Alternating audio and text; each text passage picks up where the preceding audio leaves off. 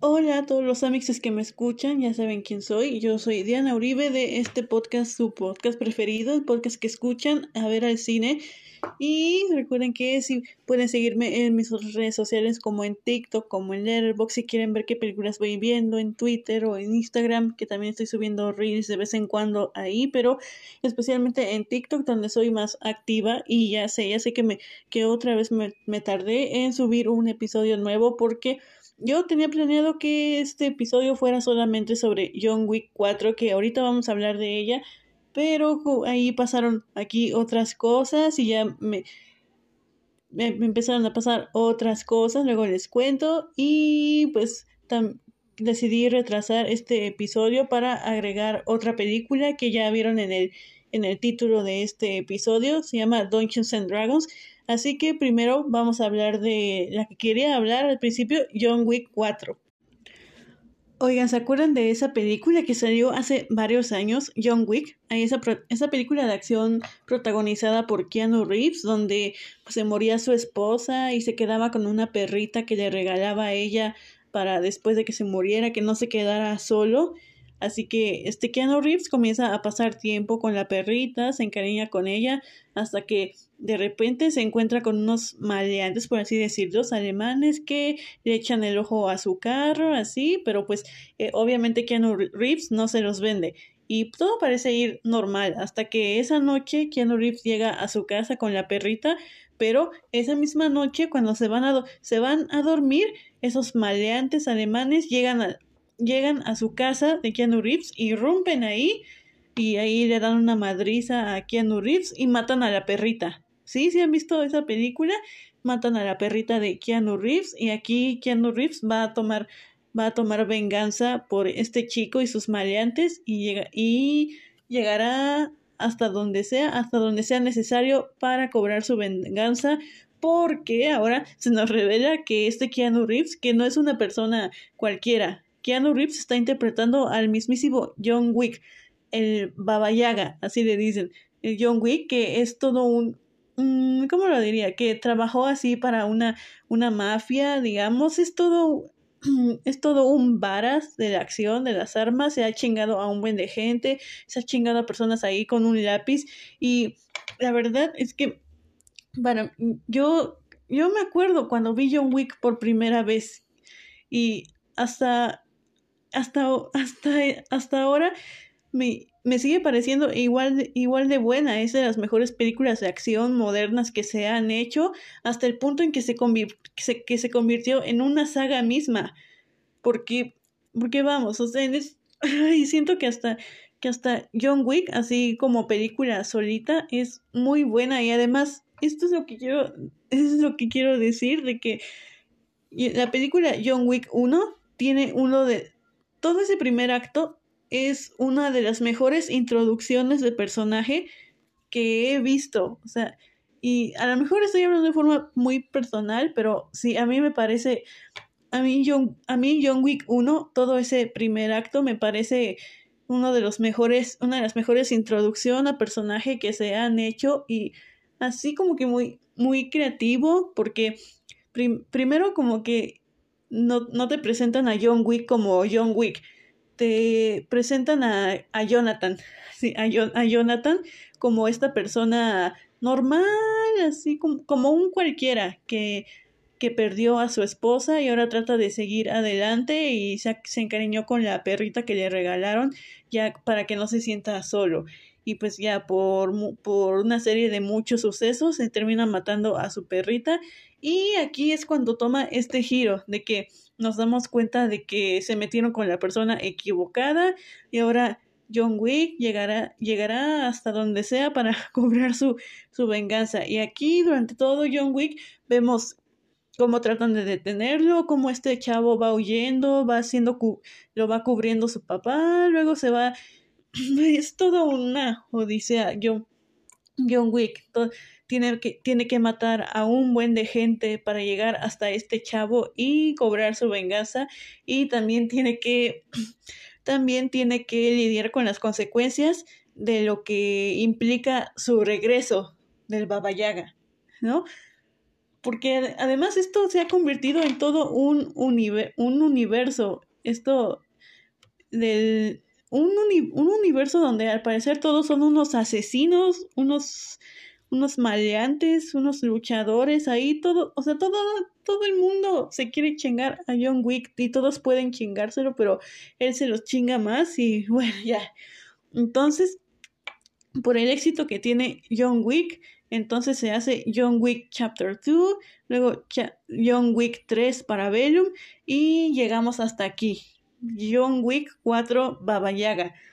Que, spoiler, podría decirse que este podría ser, este es el fin, sería el fin de la saga del personaje, porque, porque obviamente todo este universo de los hoteles continentales y los asesinos aún tiene mucho que explotar y pues sí, aquí ya se hizo costumbre en todas las películas. Una escena post créditos me lleva la chingada, pero bueno, en John Wick 4 ahí hay una escena post créditos donde se da a entender que esta que aún habrá, que aún van a haber más cosas sobre este universo, pero aquí todo este arco de John Wick termina aquí en John Wick 4 Baba Yaga, porque spoiler, hasta aquí, ay, hasta, ay, es que hasta,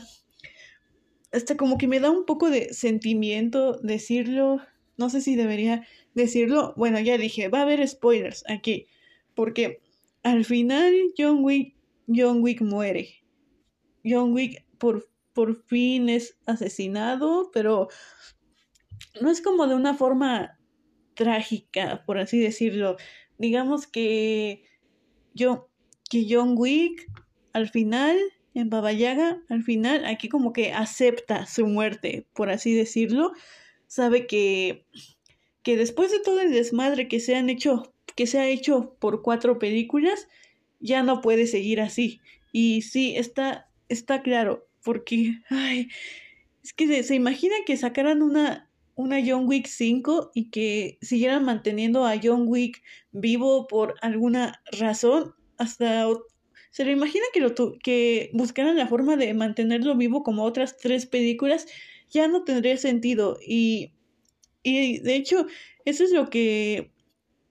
Ese es uno de mis problemas problemas con la saga, pero especialmente aquí con, digamos, con la película anterior, John Wick 3 para Bellum, donde sí es muy buena, sí, y también algo que me gusta mucho de la saga es cómo va subiendo de escala en todo esto de la acción, las coreografías, todo esto, pero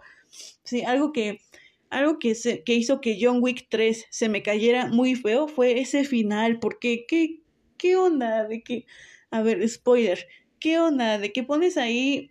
a, John Wick que, bueno, que este, este del hotel Winston que lo traiciona y le da un, y le da un balazo y aquí John Wick cae como de un edificio de no sé cuántos pisos y todo y todavía está ahí agonizando porque se cortó un dedo y me está diciendo que después de que se cortó un dedo, que está agonizando y cae desde un edificio de no sé cuántos, si sigue vivo, es como no no manches, o sea, se nota de que nada más ahí lo dejaron vivo para sacar otra película que es esta y, y sí, creo que hubiera sido muy tonto que aquí en John Wick 4 aún lo mantuvieran vivo, sí, porque era la mejor decisión que John, John Wick aquí, hasta aquí llega, hasta aquí llega el arco de, de John Wick y a ver, y ya para hablar de John Wick 4 bien, quiero empezar con que, o sea, he visto, he, visto en, Twitter así como gente diciendo de que, de que Keanu Reeves que no actúa y todo eso, pero, a ver, que yo sepa, creo que todos estábamos de acuerdo en que Keanu Reeves no tiene el mejor, a ver, ya sé que lo queremos mucho, Keanu Reeves, te queremos mucho, pero creo que ya es muy bien sabido, ¿no? Que Keanu Reeves no tiene el el rango actoral más complejo, digamos. Sí, ¿no? Digamos que porque, o sea, y, y también es lo que me puse a pensar ahí como recordando toda la saga hasta ahorita de que John Wick casi no habla y del, o sea, las, las palabras que más dicen son como sí, yeah, yeah, yeah, yeah y y, o sea, que es, hasta apenas ahorita, hasta recientemente ahora me cayó el 20 de que John Wick casi no habla y todos los y todos los diálogos que hay en toda la saga son entre otros personajes hablando sobre John Wick, pero que el mismo John Wick hable es muy no es muy difícil, o sea, siento que hasta hasta se me hace chistoso de que el que tiene el nombre de esta saga, el protagonista de esta saga, es el que tiene, es el que menos palabras, en el que el menos, el que menos diálogos tiene, y se me hace algo chistoso, ¿no? Como algo muy, muy curioso, porque, o sea, ya dije de que Keanu Reeves no, no creo que tenga el mejor rango actoral, el más complejo, pero creo que aquí se, a ver, aquí yo me atrevo a poner a Keanu Reeves al mismo nivel que Tom Cruise, pero no, no, no así actoralmente, sino tipo, digamos, como estrella de cine, por así decirlo, como actor de Hollywood. De que, a ver, ¿qué tienen en común Keanu Reeves y Tom Cruise? De que aquí en, su, en, sus, en sus sagas, tanto Keanu Reeves con John Wick y Tom Cruise con, digamos, Top Gun o con Misión Imposible, que ellos son personas que están comprometidas con sus proyectos y ponen ahí toda su alma, sangre, un, su sudor en, ese, en esos proyectos para que salgan lo más perfectos posibles y dar un gran espectáculo en el cine, porque aquí, porque en el caso de Keanu Reeves con John Wick, aquí desde la primera película, desde la primera película John Wick está comprometido con las escenas de acción y, y siempre está dispuesto a llevar estas escenas de, de acción a un nivel más alto porque, o sea, ay, no, es que, a, ver si... Mm, digamos que hasta entiendo que sí puede ser algo cansado. Entiendo, hasta eso entiendo a algunas personas que les puede parecer cansado después de un buen rato porque también, también se mamaron. La película dura casi tres horas, no manches. Pero creo que si tienes así como el gusto para la, por la acción, de que si, si quieres pasártela chido un rato ahí viendo puros putazos, pura, pura, puras escenas de acción, pues creo que esta es la, la película perfecta para pasar el rato. Y creo que, y sí, ya sé que ya no, apenas va empezando el año y digamos que ahorita John Wick sería como mi, mi película favorita de lo que va del año, porque sí, obviamente no he visto mucho y todavía falta demasiado, todavía falta demasiado para el año. Vamos a ver cómo, vamos a ver cómo va este año a futuro, digamos como por noviembre, diciembre, a ver cómo está la cosa. Pero, y creo que es lo mismo que dije una vez con, con Creed, con Creed 3, de que no creo que vayan a estar así como en el top, en el top 10, mi top 10 de lo mejor de todo el año. A lo mejor y ahí con el, con el paso de los meses van bajando del lugar. Pero sí, creo que, que Creed 3, pero en especial John Wick 4, son películas que, que a final de año, aunque no queden en mi top 10, pues se van a quedar, se van a quedar conmigo así, digamos, en mi corazón, de que como que nunca voy a olvidar, porque, por ejemplo, Aquí lo que, lo que trato de decir con John Wick es que tampoco, tampoco es que necesite así un guion todo complejo y así, porque, o sea, yo, John, John Wick comenzó, John Wick 1 comenzó siendo una película de, de acción y pues eso, en eso es, eso es lo que mejor sabe hacer la saga, mostrar la acción. Así que mejor en lugar de tener así un guion así súper complejo, pues se deci mejor decidieron enfocarse en lo que en lo que mejor saben hacer y qué es eso, pues así hacer las escenas de acción y y, y no digo de que hacer nada más como quedarse en la zona de confort con las escenas de acción, porque eso nunca ha hecho John Wick. Todo el tiempo, nunca se han quedado en la zona de confort, todo el tiempo en el ámbito de las escenas de acción. Todo el tiempo la saga ha estado subiendo y subiendo y subiendo porque, os, o sea, les, les digo, ve, a ver, vean yo, vean, fíjense en las escenas de acción de John Wick 1 y después vean las escenas de acción de John Wick 4 y será una gran diferencia, va a ser una, una diferencia abismal porque incluso aquí algo que me, que me gustó mucho de eso de la acción es que cómo busca revolucionar, por así decirlo, porque, porque vamos, o sea que aquí entre todas las escenas de acción con John Wick 4 hay una escena donde donde están habiendo toda esta acción y así, los balazos, pero de repente como que la cámara cambia y ahora está grabando, estamos desde una vista panorámica, digamos, estamos como desde una vista, estamos como en una vista desde el cielo viéndolo todo, ¿no? Estamos como una, como en una vista desde el techo, viendo como John Wick ahí está peleando, está matando a todos, tratando de llegar hasta donde tiene que llegar a tal hora. Y sí fue algo que me gustó mucho, que así se cambiara el tipo, el, el tipo de filmación, por así decirlo, de que Ahora en vez que estemos de espaldas a John Wick, ahora estamos viendo desde el cielo y como que ahí logramos ver más todo alrededor de, John Wick, de todo lo que está pasando y así, así se está, así nos estamos un rato viendo desde arriba todo. Oh, yo también otra escena que me gustó mucho, esta escena toda la secuencia de las escaleras, o sea, Dios mío, Dios mío, la desesperación, güey, no, no, de que y creo que sería como lo, como lo bueno, pero a la vez lo malo de la saga de John Wick, de que es tanta es demasiada acción, o sea, muy buena acción, demasiado buena, muy bien hecha, muy creativa y muy revolucionaria, pero a la vez ya es algo cansado porque y podría ser algo tanto bueno como malo, dependiendo de la persona que seas, pero o sea, es cansado, ves por un ya en, esa secuencia de las escaleras, en un, ya una vez, un rato, ves que John Wick ya, ya no puede, ya está hasta la madre, no manches, de que, de que, de que estás como ahí al borde de tu asiento viendo de que ya va a llegar, ya va a llegar, ya va a llegar.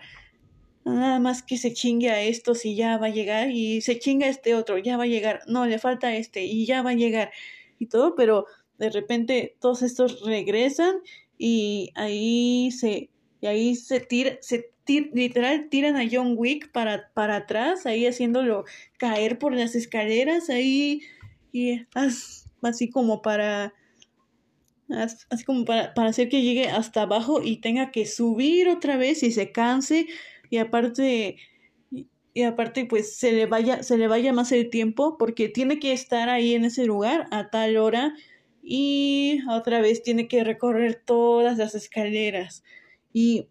además de que otra cosa ya para ir finalizando, porque siento que sí ya me alargué mucho,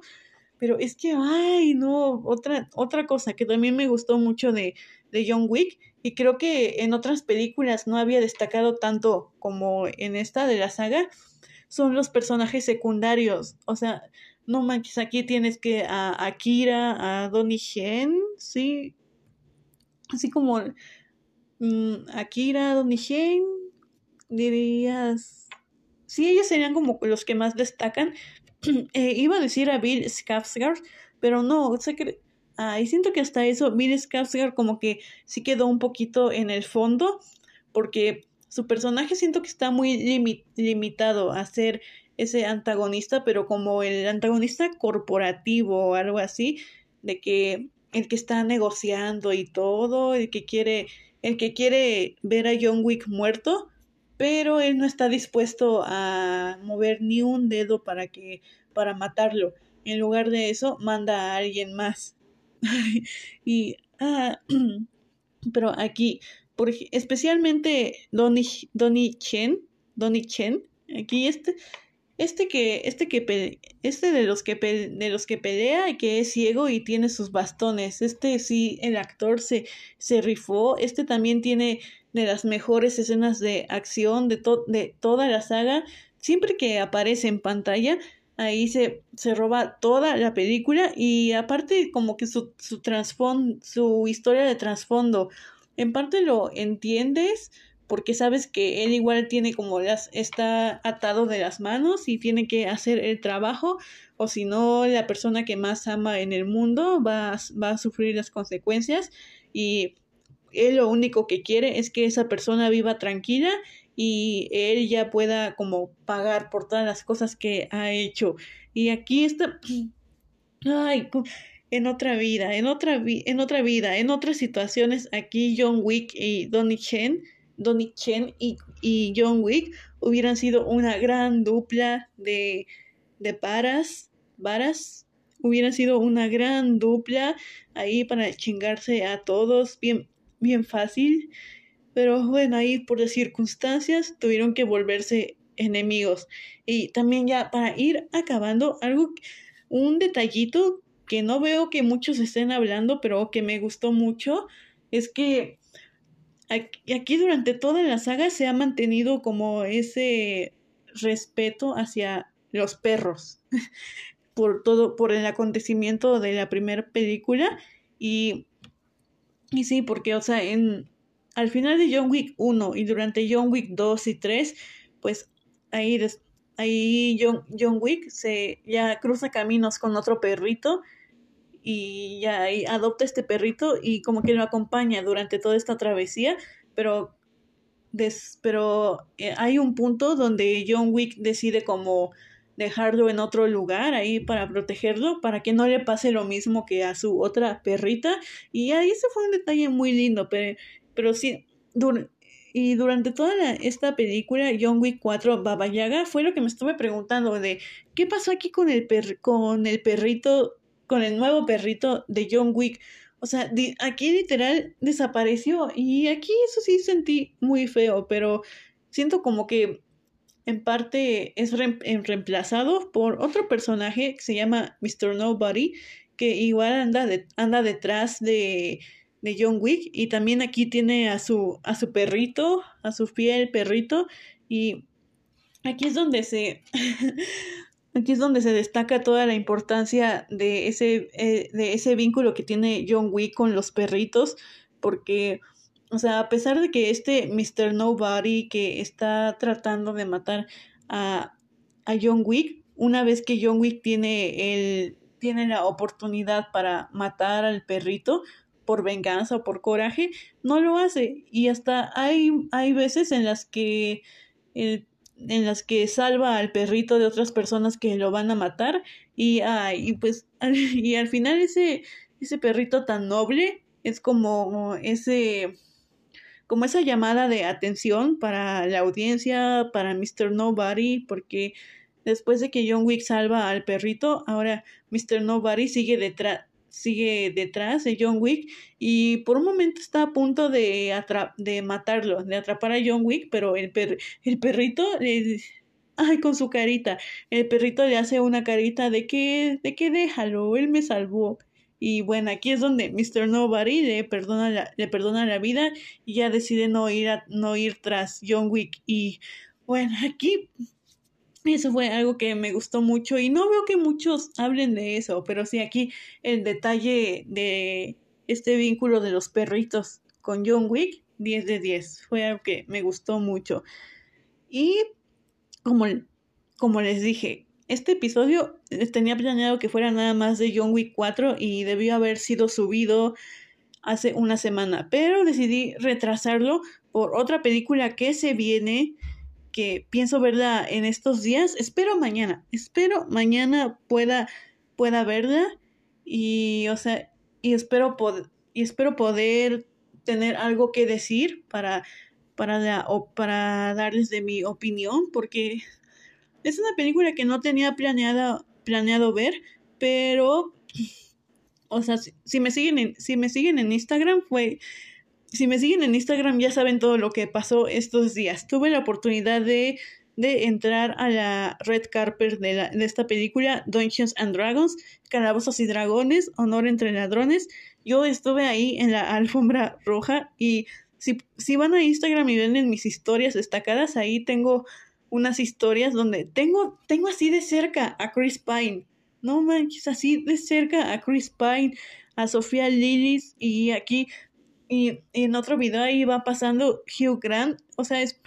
y por, pues por eso mismo me he quedado con ganas de ver la película. En ese momento no tenía la oportunidad de, de ver la película, pero pues sí, la verdad es que ahora sí me llamó mucho la atención, así que espero que, que mañana pueda ir a ver Calabozos y Dragones, Honor entre Ladrones, y aquí ya les estaré trayendo mi opinión cuando ya la haya visto. Hola otra vez, miren, como ya les dije, ya iba a ver la película hoy, hoy ya vi Dungeons and Dragons y, y miren, la, la, la verdad creo que, que en la, no, no les había traído esta reseña porque pues obviamente tenía que verla porque obviamente la, la, red, la red carpet de Dungeons and Dragons fue el, el miércoles y ese día también hubiera podido tener la oportunidad de, de ver la película pero no, pero no, no aproveché la oportunidad y la, pero la verdad sí al, último momento sí se me quedaron ganas de ver la película pero pues en ese momento ya no ya no podía ya no podía ya no podía y quedarme a verla, así que decidí que aún así sí la iba a ver después y aquí llega la, la reseña de, la, de esta película de Calabozos y Dragones y la verdad que qué bonito, también este será un episodio igual muy muy chill, muy bonito de que hay que que dos de las mejores películas de, de lo que va en lo que va del año, de que dos en el digamos en el ámbito blockbuster dos de los mejores blockbusters en lo que va del año y apenas estamos en, en abril, apenas va empezando el año y ya tenemos como dos de los mejores blockbusters. Parece que si todo sale bien, parece que ahora sí vendrá como una buena racha, por así decirlo, de películas blockbuster donde donde, donde sí, pues que sean, que sean disfrutables, porque a ver, aquí quiero empezar con que siento que Calabozos y Dragones, Honor entre Ladrones, bien, viene siguiendo este camino que dejaron Top Gun Maverick y Avatar 2, de que un, de que una película, aunque sea blockbuster, no tiene que estar peleada con la calidad. Y es lo que se ha dicho siempre. Y es como era antes. Es como solía ser antes, de que aunque una película estuviera hecha para ser millones de dólares para un público masivo, pues aún, así no se tenía, tenía algo de calidad o, se sentía se sentía que era una película hecha con corazón aquí y hasta e igual hasta eso Calabozos y Dragones me recordó a esas películas de la década de los 2000 a principios de los 2000 de que de muchas películas donde tal vez no eran no eran así las mejores, tal vez eran muy simples, no eran tan complejas, pero eran entretenidas y eran divertidas, te pasabas un buen rato y se sentía que había, que había corazón, que había corazón en esas películas. Ay, yo nada más de hablar de la, de la década de los 2000, de muchas, me acuerdo de muchas películas, me vienen muchos recuerdos especiales. Ah, a lo mejor y luego hago un episodio sobre la década de los 2000 hablando de los coming of age, de comedias y muchas cosas que salieron. Vemos, vemos, va a estar bueno, pero aquí vamos a hablar de calabozos y dragones y, y se supone que la, la película está, va, mm, no digamos basada, está inspirada, inspirada en este mundo del famoso juego que se creó en los ochentas, creo sí, de calabozos y, y dragones, que sí, y la, la, y la, seré sincera, la verdad yo, yo no sé nada, ni he jugado Calabozos y Dragones, pero la pero aún así eso no quita que yo disfruté la película, porque, a ver, la película se trata de Edwin, Edwin, Edwin, ay, no me acuerdo su, su nombre, era Edwin, Edwin, que es este, este ladrón carismático interpretado por el precioso, el hermoso Chris Pine, y sigue, sigue a este a este carismático ladrón y un grupo de, de aventureros de diferentes, como diferentes culturas, digamos, y de, diferentes poderes que se juntan y van y van en, van en busca de una reliquia perdida que se creía desaparecida hace mucho tiempo. Y ay y, o sea, y también tenía tiempo que no veía así una película tan divertida desde desde el comienzo hasta el final con decir que ay con ya ni me acuerdo cuándo fue la última vez que había pasado esto de que de que la, la misma película terminaba rematando con un chiste y, y terminas así la película riéndote y ay no, no, yo ya tenía rato que no que yo no terminaba que, que yo no terminaba el último momento de una película riéndome por, por algo. Ya tenía rato que no me pasaba así. Y, y sí, ya tenía rato que no veía en una película que hicieran eso, de que, de que al fin, de que al final que hicieran un chiste como, pues sí, como de que ya va terminando la película, pero es como el remate de un chiste y o sea y sale muy bien de que no es así nada forzado ni nada y hasta incluso te, te lo esperas te esperas como ese chiste porque ya es es un chiste repetido del principio pero aún así ahí tiene como un cambio un giro que no te esperas y ay qué qué joya la verdad la verdad y la verdad es que qué joya aquí con Chris Pine, con Hugh Grant, con Michelle, Michelle Rodríguez, con Sofía Lillis, todo, o sea, y también, también siento que también aquí tiene mucho que ver el cast de esta, de esta película, de que el caso, el caso de esta película también tiene una muy buena dinámica, una muy buena química, e incluso en, en e incluso fuera, fuera de cámaras ahí se ve como, como en la película se la pasaron muy bien. O sea, a ver, con Chris Pine, vean la, vean la diferencia de que me, que mírenlo en las conferencias de prensa y en las alfombras de calabozos y dragones, miren cómo está y luego vayan a buscar, por ejemplo, la, por ejemplo, la, el, la, la premier de Don't Worry Darling en Venecia y ahí van a ver la diferencia. O sea, de, de hecho hasta en el mismo video de Harry donde dice my my favorite thing about these movies is that I, that it feels like like a movie. It feels like a real movie. Ahí se acuerdan de ese video de Harry Styles y ahí al lado está Chris Pine y se ve que Chris Pine está sufriendo aquí. Chris Pine está como ayúdenme, ¿qué hago aquí? ¿Qué está diciendo aquí este? Y de hecho así hay videos, así hay videos compilaciones de Chris Pine Chris Pine sufriendo durante la prensa de Don't Worry Darling. O sea, o, sea, por todos los escándalos de entre el cast, se ve que, Chris Pine ya nada más estaba ahí por compromiso. Estaba como, ay, ya que, que esto termine y ya me quiero ir. Y ahí está en Don't Worry Darling. Y después véanlo acá con, con la publicidad de Calabozos y Dragones. Ahí está más chill, está más relajado. O sea, se ve que que disfrutó más hacer, que disfrutó más hacer Calabozos y Dragones que Don't Worry Darling. Ahí se ve mucho la diferencia. Y además, como, como digo, esto es lo que más me gustó de la película, de que como que tiene su propia historia, sus propios personajes, pero está,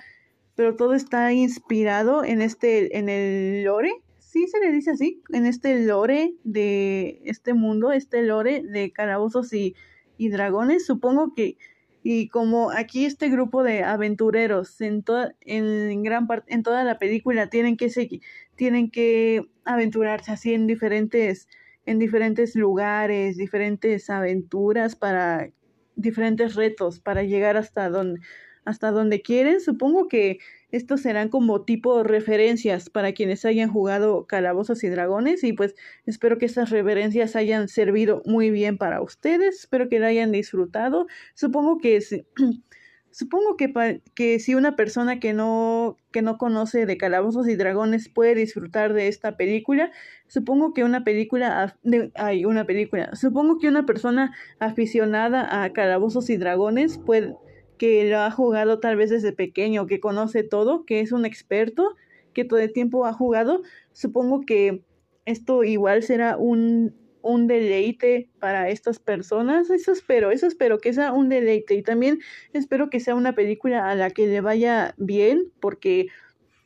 o sea, si, si le va bien en taquilla, de a fuerzas, a huevo, le van a hacer todo un, un universo y todo, van a sacar más spin-offs, secuelas, pero genuinamente, a pesar de eso, sí quiero que le vaya muy bien a Calabozos y, Dragones, porque aunque está inspirado en algo que ya existe, como el juego de Calabozos y Dragones, siento que es una historia, una idea o una historia creativa o original, por así decirlo, porque ahí tiene, crea sus propios personajes, crea su propia narrativa de este grupo, que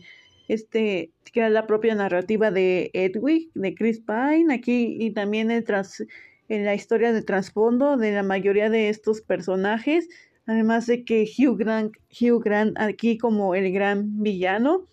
hay, el, gran, el gran villano Hugh Grant aquí se la rifó, o sea, creo que, bueno, no diría que es el gran villano, porque aparte hay otro villano que es mucho más poderoso, que es la bruja roja, y o sea, se, y, y también me, encanta me encantó este final con Hugh Grant, de que Hugh Grant es como el, tip, el típico el típico villano caricaturesco de que de que haya, de que solía ser bueno, pero no, en realidad es malo y los traiciona a todos y es mentiroso, avaricioso y todo y no tiene ni un ni un no tiene nada de humanidad, así bien caricaturesco, pero a pesar de es, a pesar de eso es un villano como que muy divertido, muy entrañable, de que siento que sí, que ayuda mucho aquí la actuación de Hugh Grant, de que es un villano muy creíble y al igual que Chris Pine es un, es un, es un ladrón carismático, pero al final igual es un ladrón. Aquí con, con Hugh Grant es un villano, es un estafador, es, eso es lo que es, pero no es, aún así sigue siendo carismático, de que te cae bien todo, y que te puede manipular y todo, además de que Además de que algo, algo que me fijé en esta película son todos los efectos prácticos. Hasta eso, igual ahí vuelvo a lo que decía de que los de que las películas de los 2000 de los 2000 que también me recordó con eso me recordó mucho los efectos prácticos de que la verdad ya hacía falta de que esos efectos prácticos de que no solo son una no solo son pantalla verde ahí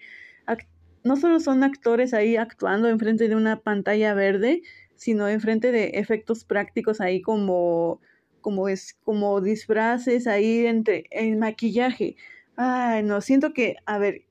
a ver, ya terminó una temporada, pero pronto va a empezar otra, de que una temporada de los Oscars ya terminó y pronto va a empezar una, no, no pronto, ya después va en, en un buen rato va a empezar una nueva temporada, pero por lo menos, a ver, si no, si no sale algo mucho mejor, si no sale algo así súper wow que diga hoy lo superó, entonces yo diría que Calabozos y Dragones debería estar nominada de, en, Oscar, en el Oscar en los tip, en los premios de producción, por así decirlo, como por ejemplo entre de VFX y maquillaje.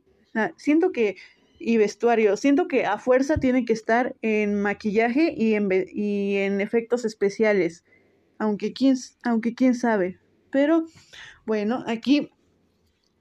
hasta aquí, hasta aquí llegará mi opinión de ambas películas. John Wick 4, Baba Yaga y Dungeons and Dragons. Y la verdad, qué bonito, qué bonito que llegaron aquí dos blockbusters de forma aquí muy frescos. Y como les digo, que llegan a demostrar lo que nos, lo que nos mostraron Top Gun Maverick y Avatar el año pasado, de que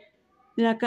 el, el, blockbuster no tiene que estar peleado con la calidad. Y, y como les digo, así solía ser siempre. O sea, vean, vean por ejemplo la trilogía de El Señor de los Anillos, que son películas que están destinadas a ser el gran blockbuster, el gran, el gran evento, que aún están destinadas a un a un público masivo, pero no quita lo buenas que son, especialmente la, el, el retorno de Rey, no quita lo buenas y espectaculares que son. Y aquí pasa lo mismo. Espero que se hagan más de este tipo de blockbusters porque sí hace falta, porque últimamente la, las, el, eh, sí, como sería como la categoría de blockbuster, estaba debilitándose, estaba en decadencia, pero espero que esto sea un nuevo aire para las películas masivas blockbuster. Y pues nada, hasta aquí llega el episodio de hoy. Y ya saben, pueden, pues yo soy Diana Uribe de este podcast A ver al cine y pueden seguirme en todas mis redes sociales, en TikTok, en Letterboxd, en Instagram y en, y en Twitter especialmente en TikTok, donde soy muy activa. Y sin nada más que decir, bye.